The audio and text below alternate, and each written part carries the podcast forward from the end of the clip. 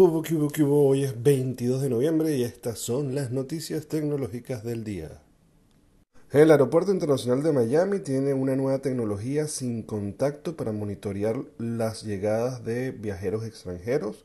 En lugar de fotografías y huellas dactilares, las autoridades de inmigración recopilarán medidas faciales escaneando la cara de los viajeros. Esta pandemia hace que la necesidad de una experiencia de viaje segura sin contacto sea aún más crítica en estos momentos. Xiaomi está trabajando en una cámara retráctil para sus móviles que prometen 300% más de luz y un 20% más de nitidez. Explica Xiaomi que han desarrollado una tecnología para un lente telescópica de gran apertura que se proyecta al exterior según lo que se ajuste, algo muy parecido a las cámaras tradicionales. Siguiendo con la guerra de los portales y servicios de videoconferencia, Microsoft espera conquistar a los fanáticos de Zoom con llamadas web gratuitas en su portal de Teams las 24 horas. Y es que Microsoft Teams ahora ofrece videollamadas gratuitas las 24 horas para usuarios de escritorio y web.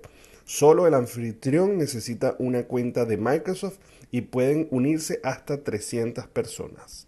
SpaceX, esta empresa de Elon Musk, la misma gente de Tesla que tiene los viajes al espacio, está programando para lanzar su Falcon 9 desde la base de la Fuerza Aérea en California el sábado por la mañana. El satélite en cuestión es uno de los dos satélites de la serie Sentinel-6 que lanzará para el programa con la intención de monitorear los océanos del mundo.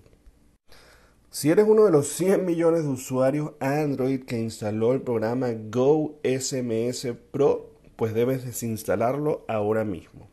La aplicación de mensajes de texto Go SMS Pro tiene más de 100 millones de instalaciones desde la Google Play Store y la empresa de ciberseguridad Trustwave descubrió recientemente una laguna de seguridad importante en la aplicación que hace que todas las fotos, videos y otros archivos adjuntos multimedia que se han enviado a través de la aplicación sean accesibles al público.